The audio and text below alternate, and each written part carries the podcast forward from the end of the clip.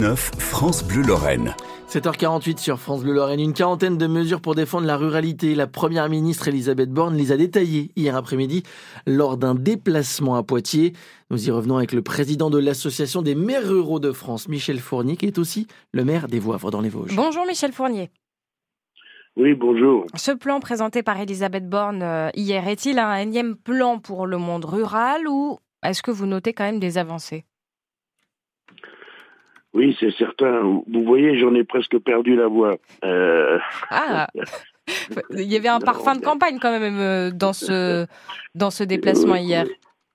Oui, oui, bien sûr. Non, mais c'est pas un énième plan. C'est, je pense que c'est une avancée assez, euh, enfin, assez forte par rapport à la reconnaissance de, de nos ruralités et surtout des besoins que nous avons dans, nos territoires. Quelles sont ces avancées pour vous? Parce qu'il y avait déjà un agenda rural euh, annoncé euh, après 2017, après le, pendant le premier quinquennat d'Emmanuel Macron.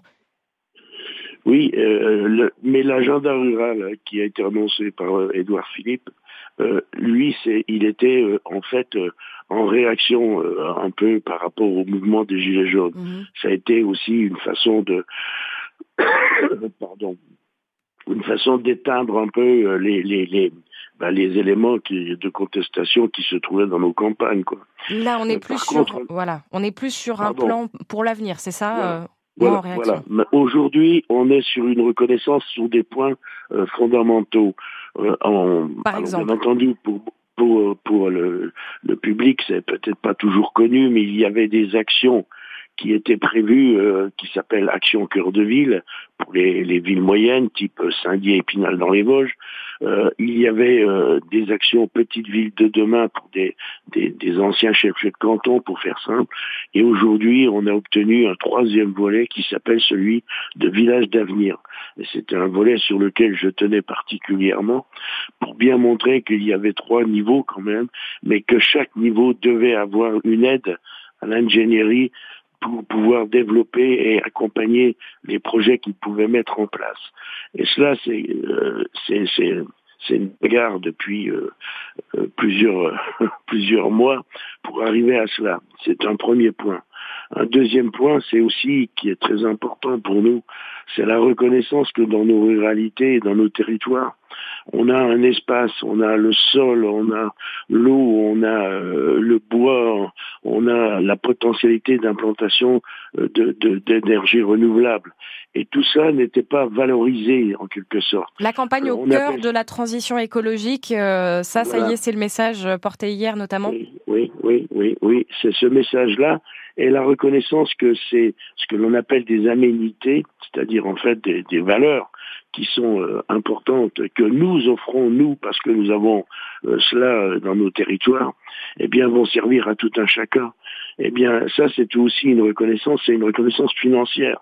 Il va y avoir une dotation spécifique de l'État pour toute commune qui, en gros, eh bien, comme vous venez de le dire, enfin, apporte dans, dans, dans, la transition écologique. Entre 42 et 100 millions d'euros.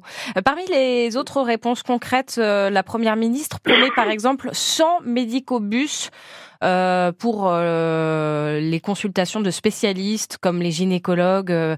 Ça, c'est aussi une, une, bonne chose dans, dans ces campagnes souvent loin des hôpitaux de proximité. Alors, je serais peut-être plus réservé sur ce point-là.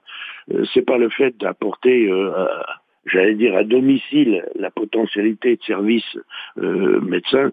Et faut-il encore savoir si ces, bus, enfin ces médicobus pourront justement, est-ce qu'il y aura quel type de, de, de, de, de praticiens seront seront possibles parce qu'on sait qu'il y a il y a vraiment un manque de, de, de, médecins, un manque de spécialistes d'une façon criante et je ne sais pas comment euh, D'ailleurs, la proposition de loi sur l'accès aux soins euh, a été adoptée hier, mais euh, l'amendement sur le durcissement des règles d'installation des médecins libéraux pour les encourager à s'implanter dans des zones rurales, ça s'est pas retenu. Vous le regrettez peut-être?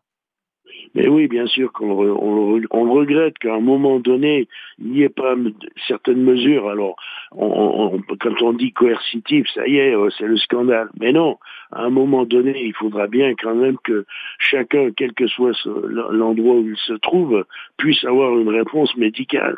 Alors que ça vienne euh, à domicile, entre guillemets, ou que on ait des praticiens dans les maisons de santé qui vont être encore confortés, certes, ça c'est très important, mais il y a des maisons de santé qui sont vides, malheureusement, parce qu'il n'y a pas assez de médecins. Donc je ne sais pas comment